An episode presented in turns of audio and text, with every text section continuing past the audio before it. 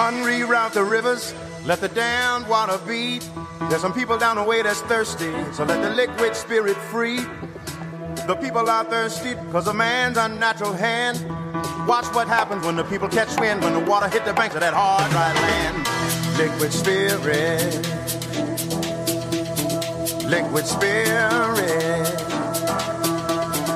Liquid spirit.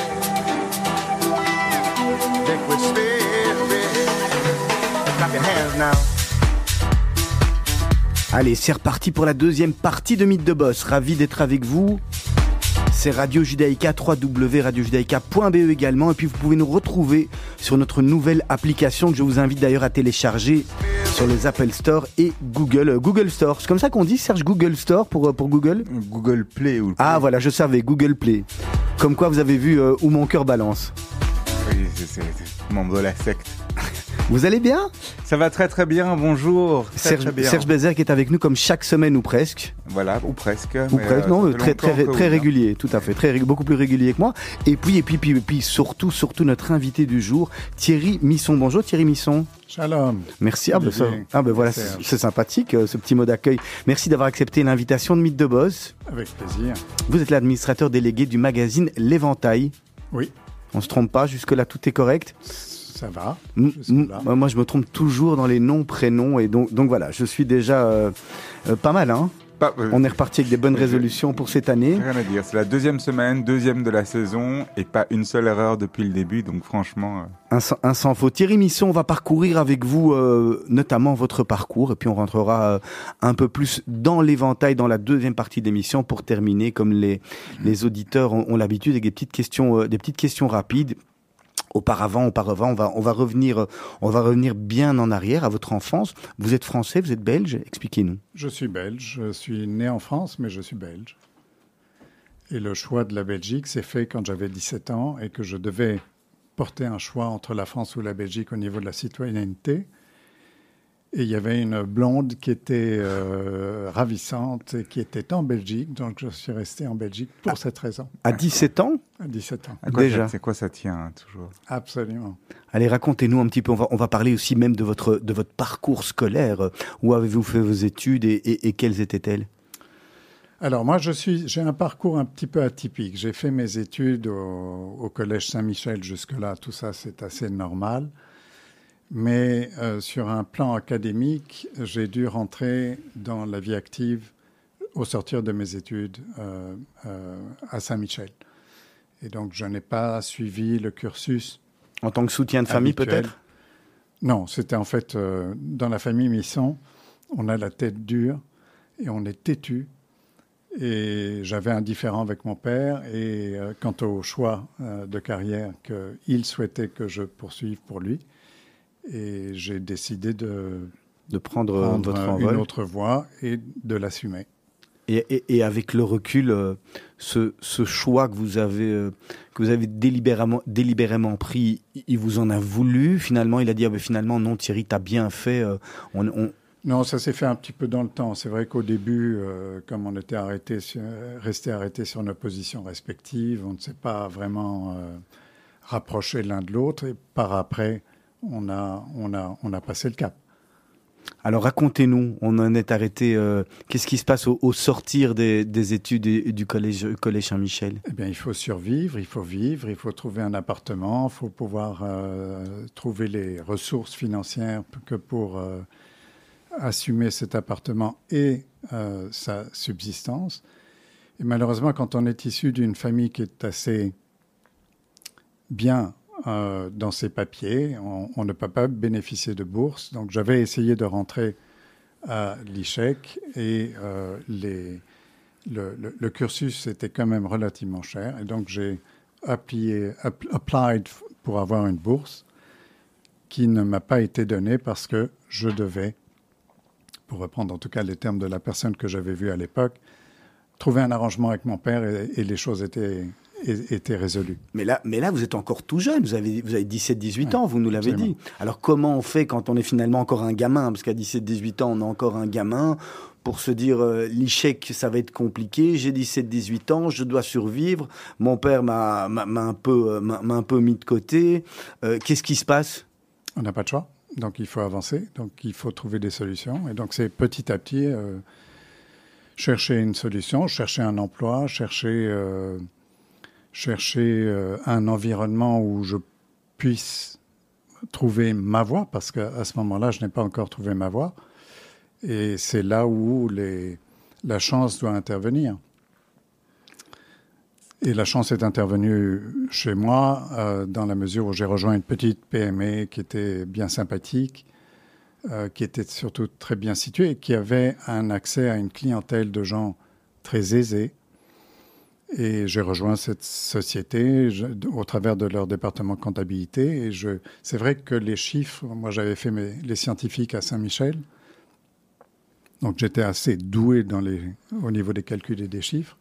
Donc je suis rentré dans leur département comptabilité que j'ai repris ensuite deux ans plus tard et assumé. Et enfin, euh, la chance de nouveau grâce au réseau. Et donc là, c'est un fait marquant pour moi. J'ai pris conscience très tôt que en se faisant des relations et en travaillant ces relations, eh bien, on avait accès à, des secteurs très différents les uns des autres. Et donc, j'ai eu la chance de rencontrer quelqu'un qui travaillait dans une banque qui, était Morgan Guaranty Trust et qu'elle me dise apply. Chose que j'ai faite, j'ai été euh, accepté et donc j'ai été embauché par euh, la JP Morgan de l'époque.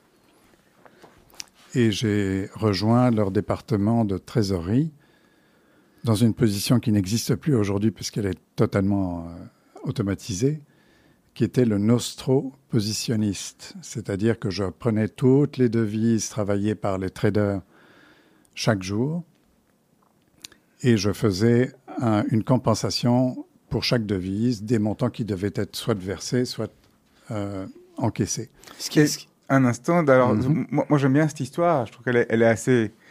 C'est une belle histoire parce que avec tout ça, vous n'êtes toujours pas passer par la case études supérieures ou échec ou quoi que ce soit. Non. Donc en fait, ce que vous nous dites, ce que vous, êtes, ce que vous démontrez quelque part, c'est qu'à partir du moment où on a un certain, certaines compétences, une certaine volonté, une rage, une envie d'y arriver, et qu'on vous donne la chance, qu'on vous tend la main, il y a tout à fait moyen d'y arriver, même sans être passé par la case études supérieures. Oui, je pense que d'abord, il y a aussi les circonstances. C'est vrai que si j'avais été euh, chez moi, euh, en n'ayant pas à me soucier de ce que j'allais manger le soir, euh, j'aurais probablement eu une, une, approche différente par rapport à la vie. Ici, j'étais forcé de trouver ma voie, une voie, et ensuite, petit à petit, grâce de nouveau à l'exploitation de mes réseaux et à, au travail de mes réseaux, j'ai pu me rentrer dans un secteur qui m'a plu, et, et c'est dans ce secteur que j'ai commencé à faire ma carrière. Et qui et pourtant, 21 ans plus tard. Et, et, qui est réputé comme étant un secteur compliqué dans lequel, justement, on oui, estime avoir besoin d'études supérieures, très exigeant. Très, très, exigeant, mais je vais vous dire, Serge, le, le, l'apport extraordinaire que j'ai pu euh, avoir durant ces années-là, c'est que je travaillais avec des gens extraordinairement exigeants. Il euh, n'y a, pas, a pas droit à l'erreur surtout quand on travaille dans une position euh, qui est un peu stratégique. C'est sur base des positions que j'arrêtais que les traders savaient la, la, taille du capital dont ils avaient la jouissance pour faire du trading. Donc c'est important de ne pas se tromper. Et si on se trompe, bah, très vite, on vous rappelle à l'ordre. Et donc c'est une discipline qu'il faut acquérir très vite si on veut continuer à, faire son chemin dans cette voie-là.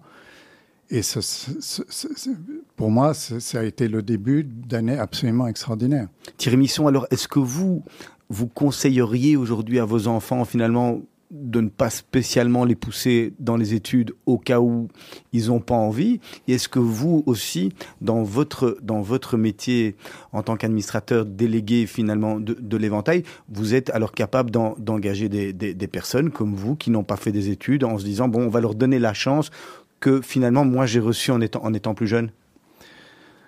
Honnêtement, si je n'avais pas cette position, euh, c'est que je n'aurais rien compris euh, de mon expérience. Euh, c'est tout à fait ça. Aujourd'hui, euh, je, je, je, privilégie en tout cas la, la, la, la compétence sur le terrain euh, plutôt que la compétence académique. Mais cela dit, j'ai fait ma carrière, une, une, partie de ma carrière à JP Morgan. J'ai travaillé à, euh, 13 ans à JP Morgan à, à, Bruxelles, à Paris, à Londres euh, pour eux.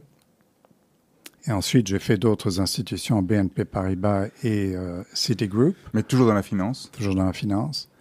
Euh, toujours dans un secteur qui était extraordinairement stressant, même si je n'étais pas trader. En fait, toutes les, toutes les, toutes les équipes qui permettent aux traders de fonctionner, euh, on en faisait partie. Donc, c'était notre fonds de commerce. Mais donc, pour, euh, pour revenir à, ces années-là, ce sont des années où euh, on apprend euh, que ces erreurs peuvent coûter très cher, non pas uniquement à la personne qui les commet, mais peut-être même à son entourage ou à son team au niveau des équipes euh, professionnelles. Donc on apprend à éviter d'en commettre. Euh, et ça, ça probablement, au cours de ma carrière, ça m'a ouvert l'esprit et ça m'a, euh, quant au risque et à la notion de risque, et cette notion de risque, il fallait la, mitiger autant que faire se peut. Et en moi, petit à petit, au cours de mes années et de l'expérience que j'acquérais, euh, j'ai appris effectivement à juger euh, tout acte euh, à, l'aune du risque qu'il représente. Et c'est vrai que c'est... Alors dans une autre vie, la, deuxième partie de ma vie qui est celle quand j'ai rejoint Jacques Bérébi dans le groupe et que, en ma qualité de directeur général, on est dans un monde d'entreprise et je ne suis pas, je n'ai pas les qualités d'être un entrepreneur au point de pouvoir développer par moi-même une entreprise. Je serais un mauvais euh, en, entrepreneur dans une start-up. Je suis bon quand je fais partie des équipes parce que je vais analyser les modèles, je vais essayer d'apporter ma connaissance, mais je le ferai de nouveau à l'aune du risque pris quand on prend une direction plutôt qu'une autre. C'est intéressant parce que donc moi j'ai fait des études de, commerce.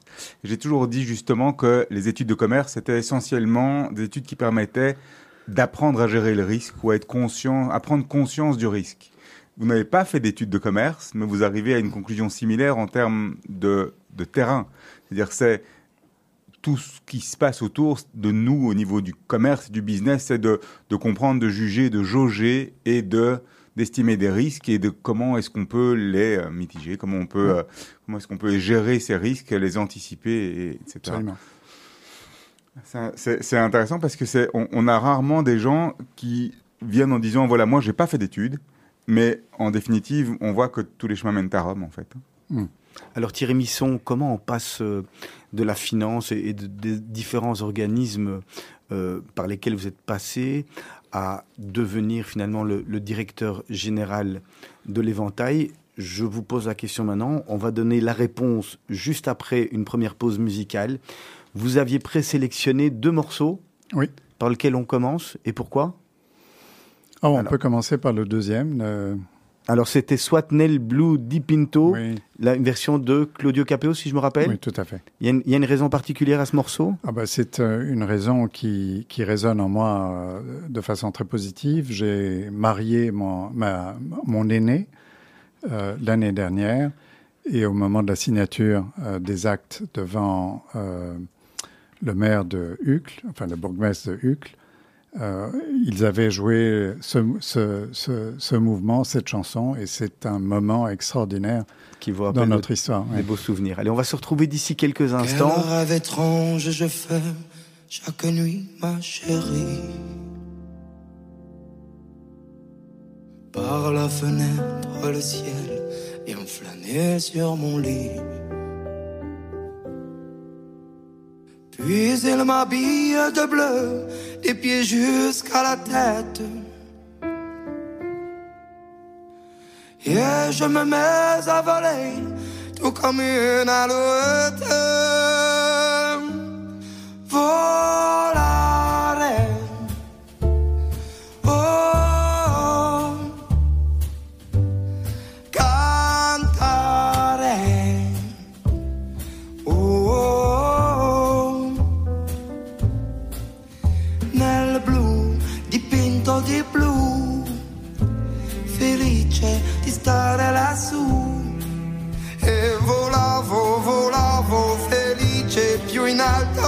Sole, ancora più su.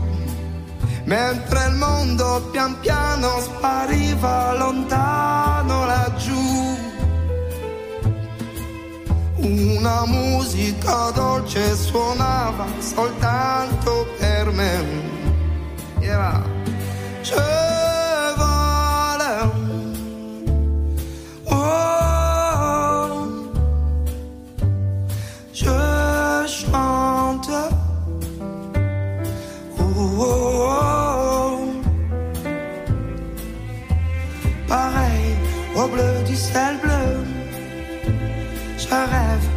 est heureux. Mais quand la lune se perd au bleu de l'horizon, les plus jolis de nos rêves avec elle s'en vont. Pourtant le mien continue quand les jours se dévoilent. Dans le bleu de tes yeux qui scintillent d'étoiles. Volare.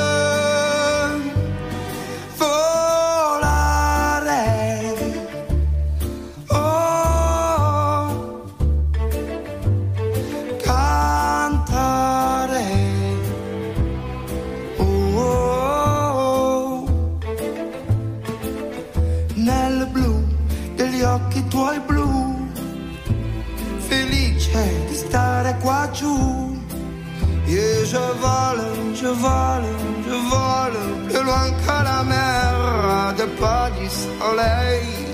Je découvre là, dans les airs, un bonheur sans pareil. Et du ciel, une douce musique me chante à l'oreille.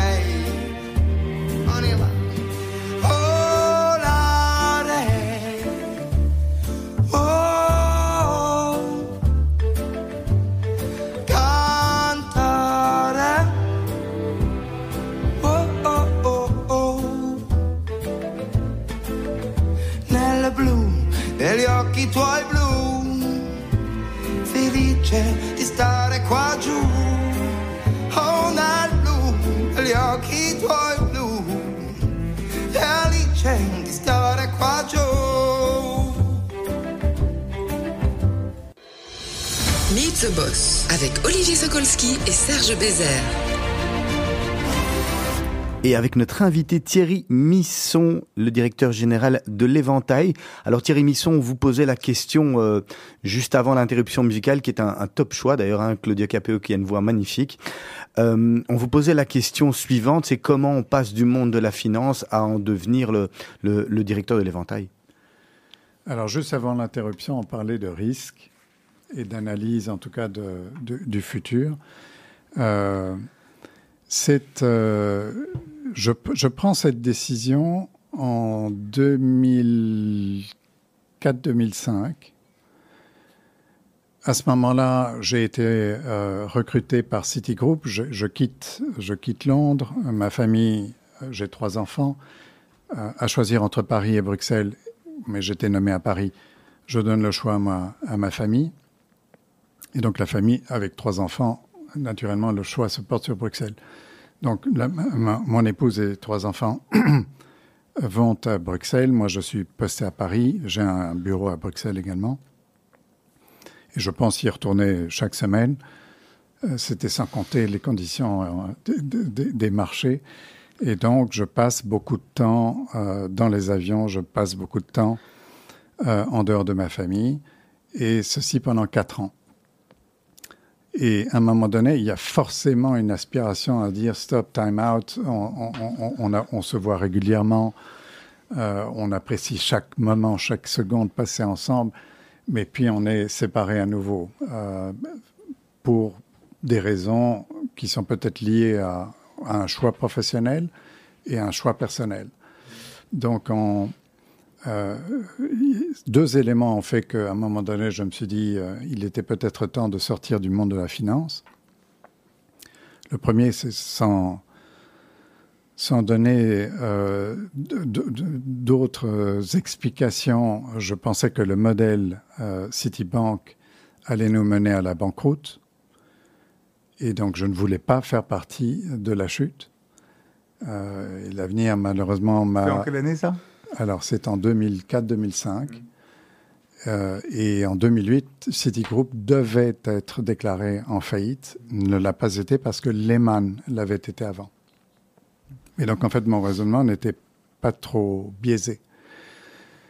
Et, euh, et, et, la deuxième raison, c'était pour revenir vers la Belgique, retrouver ma famille et euh, à ce moment-là assumer d'autres types de choix pour trouver une voie professionnelle. Et c'est là où de nouveau la chance a joué et que j'ai fait la, connaissance de Jacques Bérébi et que Jacques Bérébi avait besoin d'un directeur général à Bruxelles parce qu'il était en train de continuer à investir lourdement en Belgique. Et nous nous sommes rencontrés à ce moment-là. Il m'a proposé, pendant ma période de gardening leave, où j'étais payé par Citico pendant six mois, d'assumer ce, cette fonction euh, chez lui. De quoi Directement de directeur de l'éventail? Directeur général de la société holding qui s'appelle Bercom. D'accord. Et, euh, et c'était donc il y, a, il y a 17 ans maintenant. C'est ça, mais donc cela. On, on, a eu le plaisir d'avoir aussi Jacques Bérébi, malheureusement pas en studio, on l'a eu à l'époque. C'était à l'époque du Covid. À l'époque hein. du Covid, en confinement. Ah, oui. Donc on l'a okay. fait, euh, on l'a fait à distance à l'époque. Et donc, mais ce que donc Bercom aujourd'hui, peut-être vous pouvez un petit peu nous, nous, nous positionner Bercom par rapport à ce qu'on connaît du, groupe et de, téléperformance Alors, ben, comme vous avez eu Jacques, vous, savez euh, euh, qui Jacques Bérébi est. Euh, c'est un, un homme qui, est, qui a 80 ans aujourd'hui. Quand on le voit physiquement, quand on le challenge intellectuellement, on n'imagine pas qu'il ait 80 ans c'est quelqu'un qui fait tout par lui-même, c'est quelqu'un qui est mmh. extraordinairement actif, qui, quand il est venu en Belgique, a fait savoir très vite qu'il voulait mettre son know-how, son expérience euh, et une partie de son, son patrimoine à disposition d'entreprises et d'entrepreneurs. Et donc, il est rentré dans, dans beaucoup d'activités. Euh, euh, et, et, Jacques euh, ne peut pas s'arrêter c'est quelqu'un qui a ça dans le sang et même s'il est en train d'envisager justement la, la passation euh, d'une partie de ses activités à, à, à ses héritiers, c'est quelqu'un qui ne peut pas s'arrêter d'être à la recherche d'opportunités et d'analyser le potentiel de ces opportunités. Donc c'est quelqu'un qui est définitivement un investisseur et un entrepreneur dans l'âme. Et il y a Bercom, donc. Donc, vous prenez la direction de Bercom. Qui fait quoi à ce moment-là? Alors, Bercom euh, est à l'époque euh, dans l'immobilier, euh, est dans le, la presse au travers d'un journal pharmaceutique. Alors, Bercom, c'est une société holding euh, qui, euh, dans lequel Jacques a mis une grande partie de ses intérêts, mais Jacques a continué à être, pendant une longue période, euh, le cofondateur du groupe Téléperformance, numéro un mondial dans les multimedia call centers, et donc une partie de ses activités était rattachée à, à Bercom également. Euh, et, et, surtout, quand, quand, quand, quand je rejoins Jacques, il a l'opportunité à nouveau, donc c'est la deuxième fois euh, qu'il euh, s'intéresse au, fonds de commerce de l'éventail, il a la possibilité à ce moment-là de soumettre euh, une offre et d'essayer de négocier son, rachat. Et, donc c'est à cette période-là que je le rejoins, que je l'accompagne dans, cette opération et que, in fine, il parvient à racheter euh, le magazine L'Éventail. Alors Thierry Misson, on va dire quelques mots, parce qu'on a pris un petit peu de retard, c'est pas très grave, quelques mots sur l'histoire de l'éventail, peut-être avant que vous rachetiez l'éventail, pour après euh, plonger vraiment dans le cœur de l'éventail et, et, dans, son, dans son actualité et dans, et, et dans, son, dans son business. Alors Olivier, pour, pour les questions de temps, je ne vais pas vous raconter les 135 ans. C'est pour ça, c'est pour, je, je m'en doutais. Sauf à ce que vous insistiez. Non, en fait, quand on a repris l'éventail, euh, on, on, a repris euh, ses archives, son ancienneté. On l'a racheté à un homme qu'on ne connaissait pas, euh, qui est euh, Stéphane Jourdain. Euh, et on, bien on connu a, sur la place bruxelloise. Voilà, absolument. Mais nous, nous ne le connaissions pas. Mais on a appris, à, on a appris à le connaître très vite. Et, mais on rachète en fait le fonds de commerce. Donc on reprend les équipes, on reprend les archives, les droits, euh, les, les, les, brevets. Euh, Heureusement et pas la société en fait finalement. C'est ça qu'on on peut, on peut voilà. comprendre. Tout à fait.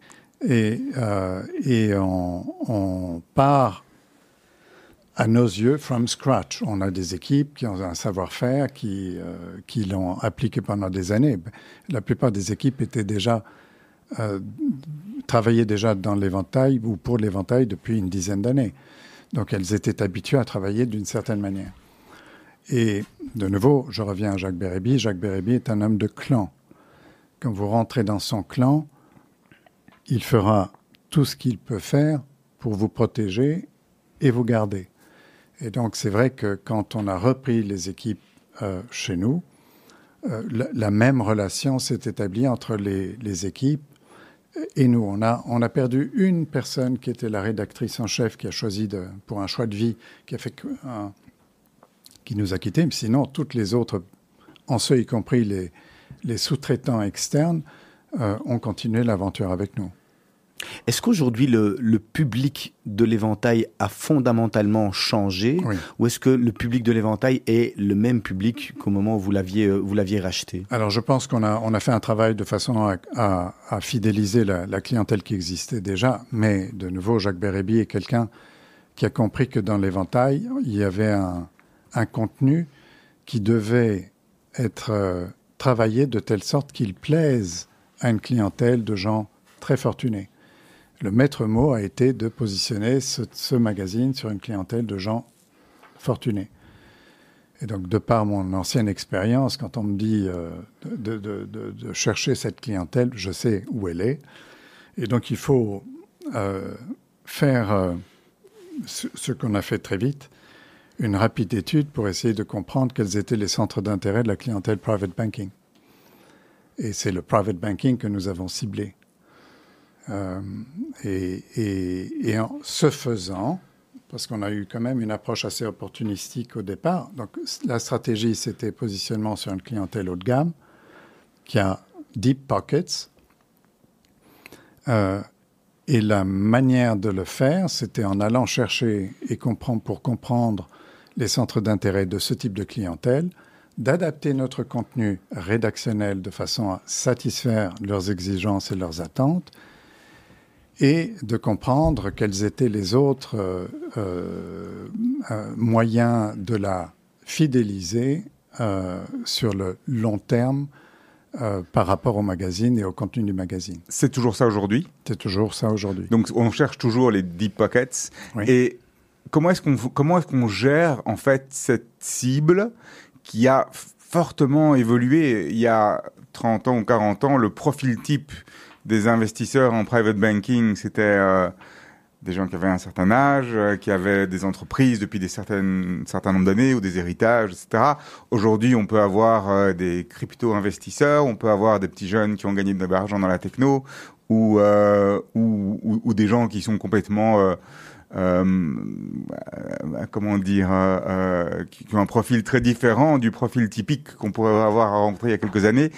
Comment est-ce qu'on fait pour encore intéresser ces gens-là aujourd'hui? Est-ce qu'on y arrive facilement? Alors, c'est, un, vrai travail. Euh, mais c'est, assez surprenant que... Enfin, je, suis ravi vraiment d'avoir cette, euh, cette conversation et cet entretien avec vous parce que Euh, très clairement, vous avez des connaissances qui, répondent tout à fait à la stratégie que nous avons développée. Euh, pour revenir au, profil des clients banques privées, on a vraiment trois profils qui sont ressortis de façon très nette euh, à, l'issue de, de, ça fait maintenant sept ans qu'on a commencé à travailler euh, les contrats et les partenariats avec des banquiers privés. On en a sept qui sont partenaires aujourd'hui, donc ils nous ont acheté des milliers d'abonnements qu'ils offrent à leur clientèle, à leurs bons clients. Et du reste, pour eux, c'est aussi un moyen de, de se fidéliser leur, encore plus leurs bons clients. Parce que chaque année, on essaie de traiter sa clientèle de la bonne manière. Généralement, les, les, les banquiers offraient des, un stylo, euh, un, une place à l'opéra, du champagne, du vin. Et là, en offrant des abonnements, ils offrent la possibilité dix fois par an à leurs clients de se rappeler qu'ils reçoivent l'abonnement grâce à leur banquier. Donc il y avait aussi un, deal qui était très séduisant pour eux. Et donc en faisant l'étude avec nos banquiers, on s'est aperçu qu'il y a le profil euh, que tu décris, Serge, euh, de gens qui sont plutôt, qui ont leur carrière derrière eux, qui ont réussi leur, euh, leur vie d'entrepreneur ou bien de dirigeant d'entreprise, et qui sont plus concernés par la transmission de leur patrimoine à leurs héritiers.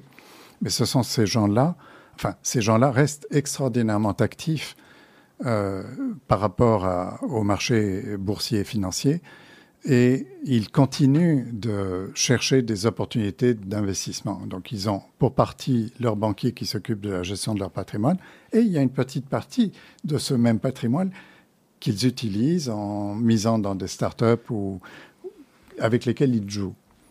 On a un deuxième profil qui est très important, celui-là, et que nous avons construit au travers d'un type de conférence que nous avons lancé, enfin d'événements que nous avons lancés, parce qu'on reviendra peut-être sur les, les événements.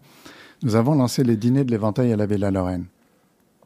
Alors, c'était un, une frustration que j'ai connue moi, quand euh, j'étais dans le monde de la finance, je parlais de, gens autour de moi que je savais être extraordinairement euh, importants dans le monde de la finance, worldwide, et les gens autour de moi ne comprenaient pas de qui je parlais, sauf ceux qui étaient dans le sérail, évidemment.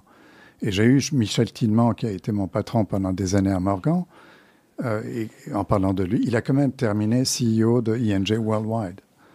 Et donc, je me suis dit, c'est assez étonnant. Je suis à l'étranger, je parle de Belges autour de moi, peu connus. Je reviens en Belgique. Et j'ai très vite l'opportunité de rencontrer une personnalité euh, qui, à l'époque, était euh, CEO puis président d'un grand groupe flamand. Et euh, je parle de lui autour de moi. Même constat. Et je me dis, mais qu'est-ce que c'est? Les, les, les, les CEOs d'entreprises belges ne sont même pas ou peu connus par les Belges eux-mêmes. C'est assez étonnant, c'est assez anormal. Ils n'ont rien à envier à leurs homologues américains, français ou allemands. Et pour autant, on ne les connaît pas. Et je me dis, quelque part, c'est pas normal. Et si on a peut-être un petit apport à délivrer là, c'est en les faisant mieux connaître. Finalement, on a un peu la même mission, un mythe de boss. Et... Ouais, tout à fait. Et donc, je, je, je, je lance les dîners de l'éventail pardon, à la Villa Lorraine. Je privatise le premier étage. J'ai 60 personnes que je mets dans la salle, pas une de plus. J'ai des listes d'attente longues comme le bras. Et je prends 28 sur 4 ans de temps euh, d'entre eux, de Thomas Leisen à Luc Bertrand, en passant par Marc Rézière, euh, Max Jadot, euh, Serge Fautré, enfin les top guys. Et je les présente et je me suis fait un malin plaisir à les présenter d'une manière qui ne soit pas du tout académique en reprenant leur cursus, mais je veux donner aux 60 personnes qui sont dans la salle quelques détails qui leur permettent d'avoir un networking plus proche avec mon invité.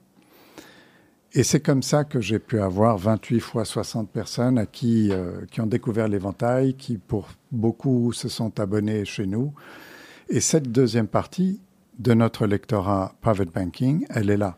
Ce sont les dirigeants d'entreprise, ce sont les exécutifs qui occupent des postes importants dans des grands groupes ou bien des sociétés belges et qui étaient présents à ces dîners. Donc ça, c'est le deuxième tier. Thierry Misson, je vous interromps. Hein. Euh, aujourd'hui, l'éventail, il est tiré à combien d'exemplaires? 18 000 exemplaires. Euh, quand on l'a repris, il, est, tirait à 8 000 exemplaires. Et donc, je reviens sur le, le troisième tiers, si tu me permets, euh, Olivier. Troisième tiers, ce sont exactement ceux que tu as décrits, Serge. Ce sont les jeunes, ce sont les quarantenaires, même plus, plus jeunes, trentenaires, quarantenaires, que j'ai qualifiés, euh, que j'ai baptisé le, profil Alexandre Mars. Je ne sais pas si vous connaissez Alexandre. Alexandre, pour moi, il a 42 ans, il a euh, fait fortune dans les télécoms, il a assuré l'avenir de ses enfants et de ses petits-enfants après lui. Euh, il est, en plus, c'est une belle personne. Il, a créé la Fondation Épique pour rendre à la société ce que la société a pu lui apporter dans, une certaine mesure. Mais mon Alexandre Mars qui reçoit, grâce à son banquier, mon éventail chez lui quand il est à Paris, parce qu'il il passe sa vie entre Paris, euh, LA et, et, New York. Comment m'assurer qu'il me lise? En fait, pour lui, j'ai créé, enfin, on a enrichi le magazine L'Éventail de réalité augmentée. Donc, en fait, on a créé, au-delà des rendez-vous que nous avons pour chaque euh, client banque privée qui parle de start-up, de scale-up, euh, d'investissement euh, immobilier, de gestion de patrimoine, etc., on a enrichi le magazine d'une trentaine, une trentaine de pages de magazine de réalité augmentée pour mon Alexandre Mars. Et mon, mon pari, enfin le pari que je fais, c'est que quand il l'a, il le feuillette, il va dans les rendez-vous qui sont peut-être un peu plus euh, les siens, qui tournent autour de, la société. Il prend son téléphone, il scanne et il, il retourne dans le monde qu'il connaît en même temps. Donc il a deux raisons de me lire. Et donc ce sont les paris que nous avons faits, mais on s'est aperçu qu'au-delà des paris, on a vraiment une clientèle, un troisième tiers qui est constitué de ce genre d'entrepreneurs. Alors ce qui est intéressant, c'est qu'en ayant ce type de contenu, on a aussi la possibilité de mesurer. Oui. Ça fonctionne? Alors, assez bien, mais, sans aller dans les détails. Hein. Oui, oui, oui. On, franchement, on peut pas se plaindre. Ok. On peut pas se plaindre. Et, et parce que moi, ça, ça c'est toujours un des, une des grandes questions, c'est quand on a un magazine qui est aussi riche que le vote, parce que franchement, on l'a, on l'a feuilleté là en studio avant le début de l'émission, c'est incroyable, c'est, c'est vraiment, euh, c'est peut-être épais. Peut-être le profite pour le euh, montrer à la caméra. c'est, euh, et- et il est, il est épais, il est, La caméra euh, est juste de il est beau, la qualité du papier, des photos, de l'ensemble, c'est vraiment, euh, ça, fait plaisir de voir un, ma- un magazine comme ça. Donc quand on a quelque chose d'aussi large, on, doit en droit de se demander, mais que vont lire les gens? Quelles sont leurs préférences? Vous avez ce genre d'études? Parce que moi, il y a, une séquence, il y a, une, une section merveilleuse avec toutes les photos, la vie mondaine et les photos. Je peux imaginer qu'une certaine partie de vos lecteurs essaie de se retrouver dans les photos du, dans, essaie de se retrouver dans les photos hein, de l'éventail. Mais oui, hein. ça, ça a été toujours comme ça. C'est la section dans laquelle on va. Est-ce qu'on est dedans? On n'est pas dedans? Il y en a qui ont fait d'autres magazines basés uniquement sur ce principe, d'ailleurs. Alors, j'en profite pour saluer mes équipes, hein, parce, parce que de- elles sortent 250 pages sur les 250 pages, il y en a 170 qui sont essentiellement du contenu, et elles font un travail absolument remarquable. Euh, pour revenir à, ta question, Serge, euh, il y a forcément dans une partie de notre lectorat euh, un rendez-vous ou deux rendez-vous qui sont incontournables parce qu'ils font partie de l'ADN de l'éventail. Ce sont les mondanités et ce sont et ce- c'est la rubrique immobilier de prestige. Ça, tu remets un exemplaire de l'éventail entre les mains d'une personne qui le connaît, les premières pages qu'il vend, sur lesquelles il se dirige, C'est la fin. c'est la fin. C'est, ce sont les mondanités. Et je, je, je, je fais un. euh, Je, je, je, je le, vous donne un, un. Pas un scoop, mais c'est un secret euh, que nous avons gardé jusqu'à maintenant. Ces pages-là nous coûtent une fortune. Et on les conserve parce qu'on sait qu'elles sont très demandées. Mais elles nous coûtent une fortune pour deux raisons. D'abord, c'est nous, on, on- on- on les offre, donc on les finance intégralement. Et quand il y a un reportage à réaliser, qu'on nous appelle et qu'on envoie euh, le, photographe, il faut le euh, payer. il faut le payer. Mais au-delà du photographe, comme on prend des légendes, il faut savoir bien orthographier les noms, s'assurer que les titres soient mis à jour. Et puis, on a un troisième élément et on, on a les bonnes personnes euh, qui nous accompagnent depuis des années euh, pour nous aider à, à, à, résoudre le problème. Le problème, c'est quand vous faites des photos dans une soirée et que les gens ont, ont, eu quelques verres de champagne et que tout le monde se sent bien et tout le monde sourit. Et détendu. Et, voilà. et, et détendu. Euh, eh bien, les photos qui sont prises, elles sont prises sur le moment et euh, faut il faut avoir quelqu'un, peut-être pas tant pour les retoucher, mais pour s'assurer que les deux personnes qu'on a vient de photographier sont de la même famille. Sont de la même famille. On va le dire comme ça, ça peut arriver. Exactement. Et là, on a des personnes qui sont très très précieuses et qui nous disent ah non, là vous devez couper parce que sinon ce serait délicat. Ça, ça, ça, vous avez une, une base pour faire faire fortune en faisant chanter les gens, en fait, aussi. c'est pas l'objet. Thierry, Thierry, Misson, alors aujourd'hui, euh, de manière générale, les groupes, les, les grou il, il, y a des groupes de presse, et, et sans ça, ça devient difficile d'exister. Hein. On a vu maintenant le groupe de la, de la dernière heure, notamment, qui a racheté, qui a racheté l'N24. Est-ce que l'éventail se, se, suit, se suffit à, à, à lui-même pour être, pour être rentable et, et rester seul, ou est-ce qu'à terme, vous devrez, vous aussi, euh, ou pour faire de la croissance, racheter euh, peut-être euh, euh, des collègues ou finalement vous vous adossez à un, gros groupe et être racheté Alors, pendant, pendant quelques années, on a été un petit peu défensif parce qu'on s'est aperçu que le marché de la presse, bah, malheureusement, le marché de la presse vit des heures qui sont très compliquées. Et on s'est aperçu que les concurrents, en tout cas qui jouaient dans la même, qui essayaient de jouer dans la même cour que nous, euh, nous, nous faisait énormément de tort parce que nous avons une politique euh, qui est que comme on vise l'excellence, euh, on, ne, on ne touche pas à nos prix, on ne brade pas les prix. Mais quand vous, avez vous êtes à la tête de groupes de presse qui sont en difficulté, ben les premiers euh, leviers qu'ils utilisent pour faire rentrer des recettes, c'est euh, les prix. Et donc, ils cassaient les prix. Donc, on a repris, on a racheté un titre qui s'appelle L'événement, euh, qu'on a désossé. On a pris en tout cas la partie qui manquait à l'éventail de façon à le contemporariser un peu plus. Et ça a eu un, effet euh, très bénéfique euh, sur, sur, euh, sur le titre L'éventail.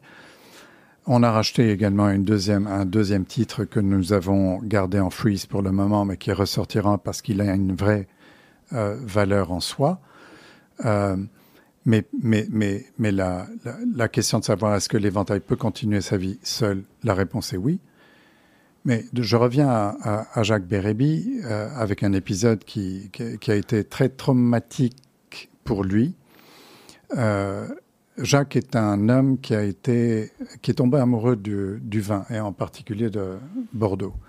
À telle enseigne que pendant 16 ans ou un peu plus de 16 ans, il a euh, été le propriétaire d'un Belfond Belsier qui était Saint-Émilion Grand Cru, qu'il a réussi à faire passer en Grand Cru classé. Donc c'est quand même de l'investissement qui a euh, euh, sur le très long terme.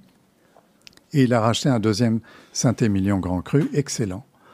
Euh, et malheureusement, il s'est rendu compte que à un moment donné, quand on vieillit et qu'on veut transmettre, ben, il faut qu'on ait des héritiers qui soient désireux de, reprendre euh, ces fonds de commerce ou ces actifs. Euh, il s'est rendu compte que ses héritiers directs ne voulaient absolument pas reprendre la gestion de vignobles, euh, aussi prestigieux soit-il. Soit Donc, il a dû vendre. Ça l'a tellement marqué que dans sa, tête aujourd'hui, il est prêt à racheter un vin. Ce, n'est pas raisonnable, bon, ça fait partie de, de choses qui l'ont marqué profondément. Et donc la même question se pose, se pose pour l'éventail. Euh, donc, euh, c'est assez euh, surprenant que vous parliez de ça parce que ça fait maintenant un peu plus d'un an et demi que nous avons des discussions avec un autre groupe de presse qui est le, le groupe High Level Communication de François Didichem et avec lesquels, euh, avec lequel on, a appris à se connaître. Ils ont un modèle et une, culture qui est différente de la nôtre, mais in fine, à la question est-ce que ça aurait du sens de rapprocher l'éventail de ce groupe de, de, ce groupe de presse, la réponse est probablement oui, parce que c'est aussi assurer la pérennité de l'éventail au sein d'un groupe et assurer la pérennité des titres lobby, euh, euh, play tennis, play golf euh, que François Didier possède euh, dans le temps. Et donc c'est vrai que nous avons testé notre volonté à essayer de travailler ensemble et on a lancé un projet euh, qui, est, qui, est, très très ambitieux qui s'appelle Next to Be et qui est un peu le résultat d'une idée de François et de l'expérience que j'ai pu connaître euh, euh, avec mes dîners de l'éventail à la Villa Lorraine, où quand je demandais à mes invités de parler, de, choisir un sujet dont ils voulaient parler, généralement, dans 95% des cas, ils parlaient de, la boîte euh, dont ils étaient CEO ou bien propriétaires. Et quand ils présentaient leur euh, entreprise, ils le faisaient toujours en regardant le passé, c'est-à-dire les résultats de l'exercice qui venait de se clôturer. Et nous, ça a été une frustration parce que ce que j'aurais voulu quelque part qu'ils abordent, c'est comment ils voyaient l'avenir. Que devaient-ils faire pour s'adapter ou adapter leurs produits et leurs services pour répondre aux attentes de la clientèle de demain. Je trouve que vous vous posez finalement une très bonne question à laquelle on, peut vous demander de répondre. En fait, comment vous voyez l'avenir et quelles sont les, les attentes pour, pour la clientèle de demain? Vous, vous nous tendez une perche. J'en avais une autre, hein, mais du coup, je peux pas me passer de celle-là parce que parce qu'elle est merveilleuse. Alors, ben, tout ça, ça passe par une modification du comportement des lecteurs. Ça, ça passe par beaucoup de paramètres financiers dont on n'a pas le contrôle direct. Hein. Euh, donc, donc, il y a beaucoup d'inconnus.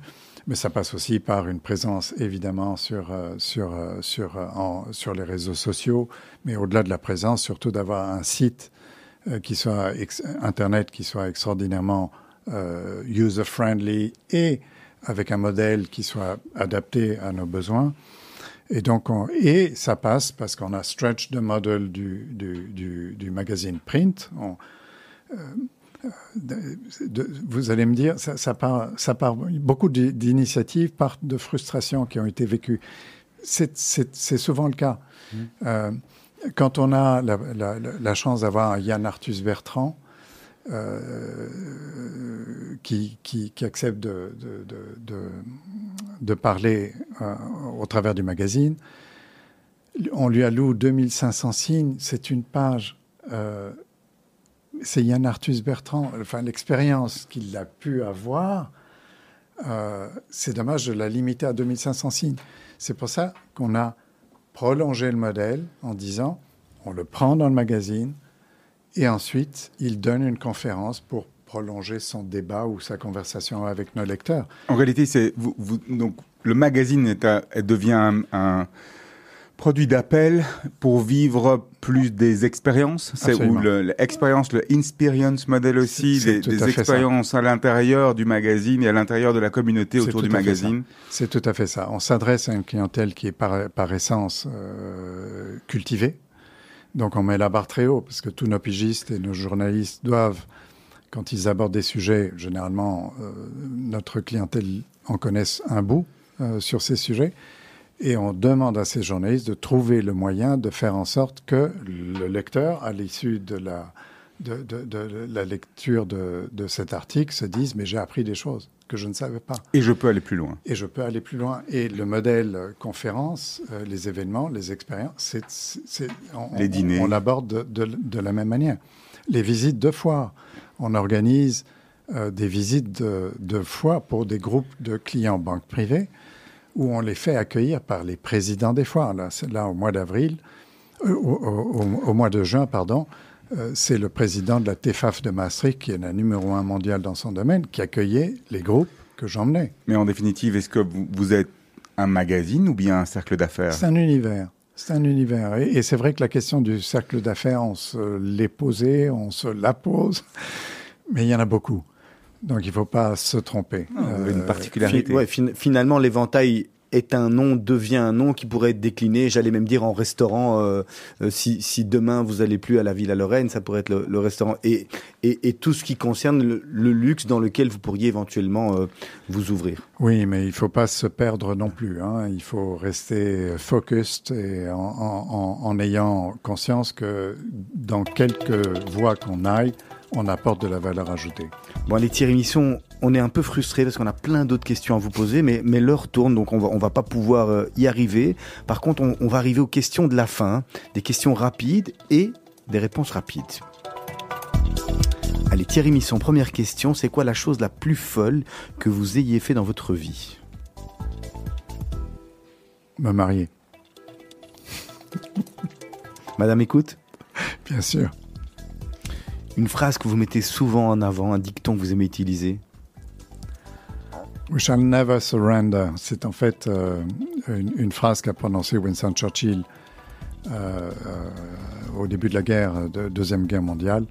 Je pense que c'est c'est une manière de vivre. Peut-être la traduire pour les personnes, les auditeurs ou auditrices qui ne parlent pas ne, ne jamais laisser tomber. En regardant votre, votre passé, est-ce que vous, êtes content de, là où vous êtes arrivé aujourd'hui? Vous dites, waouh, finalement, euh, je peux me retourner. Hein, je repense à, l'histoire de mon papa et, je suis content du, travail, euh, du travail accompli. Puis j'espère que lui, est content aussi. Eh bien, c'est une question qu'il faudrait poser à mes enfants. S'ils y répondent positivement, ce sera, ce sera que, les choix que j'ai faits ont été bénéfiques pour la famille. La famille est très importante pour moi. Alors, l'artiste avec qui vous rêveriez de faire un duo, Thierry Misson ah, Il y a une, une, une, une artiste que, qui m'interpelle qui, qui beaucoup, c'est Angèle. Je trouve qu'elle a un talent, mais absolument phénoménal, euh, un peu comme euh, Stromae. Artistes belges dont on entend les, les nouveaux Jacques Brel, si on peut oser euh, aller jusque-là. Qui ont du contenu dans, leur, dans les paroles de, des chansons qu'ils chantent en plus.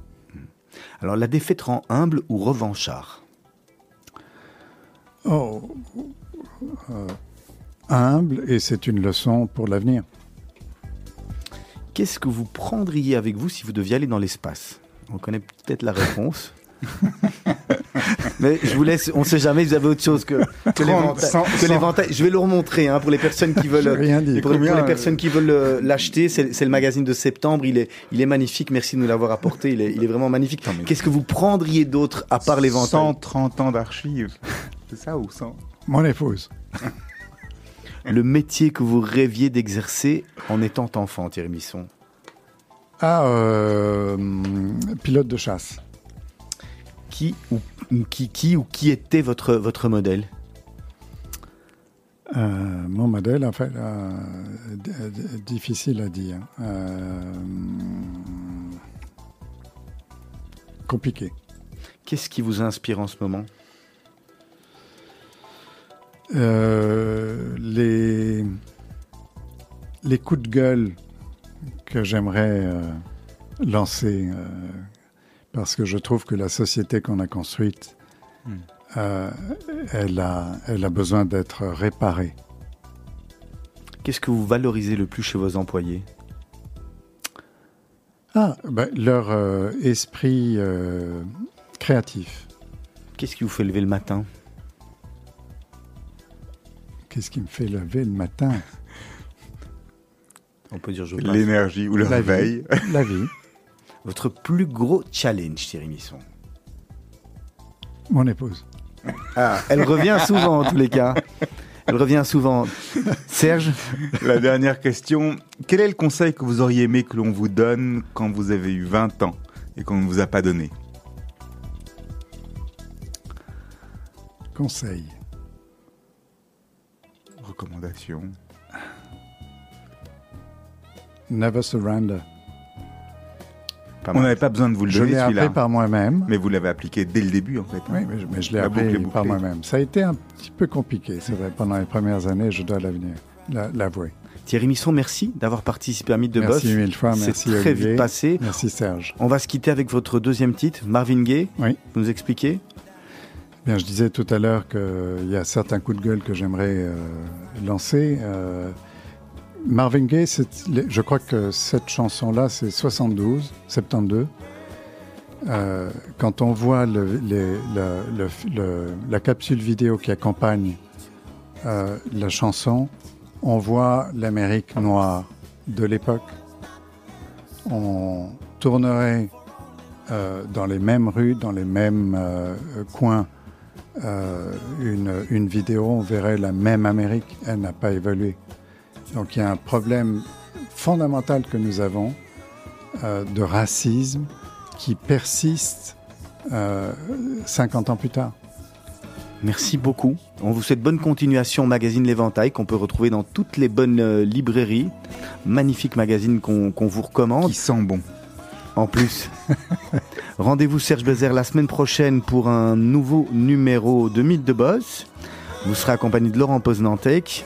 D'ici là, d'ici deux petites minutes, on va vite laisser la, la place au studio. Vous allez retrouver Blaise van der, Linden, Blaise van der Linden pour le grand journal de la rédaction. Et juste après, les mots d'Anouk. Demain matin, la matinale, à partir de 7h-5. Passez une bonne soirée à tous et à toutes. Et à très vite. Au revoir. Merci.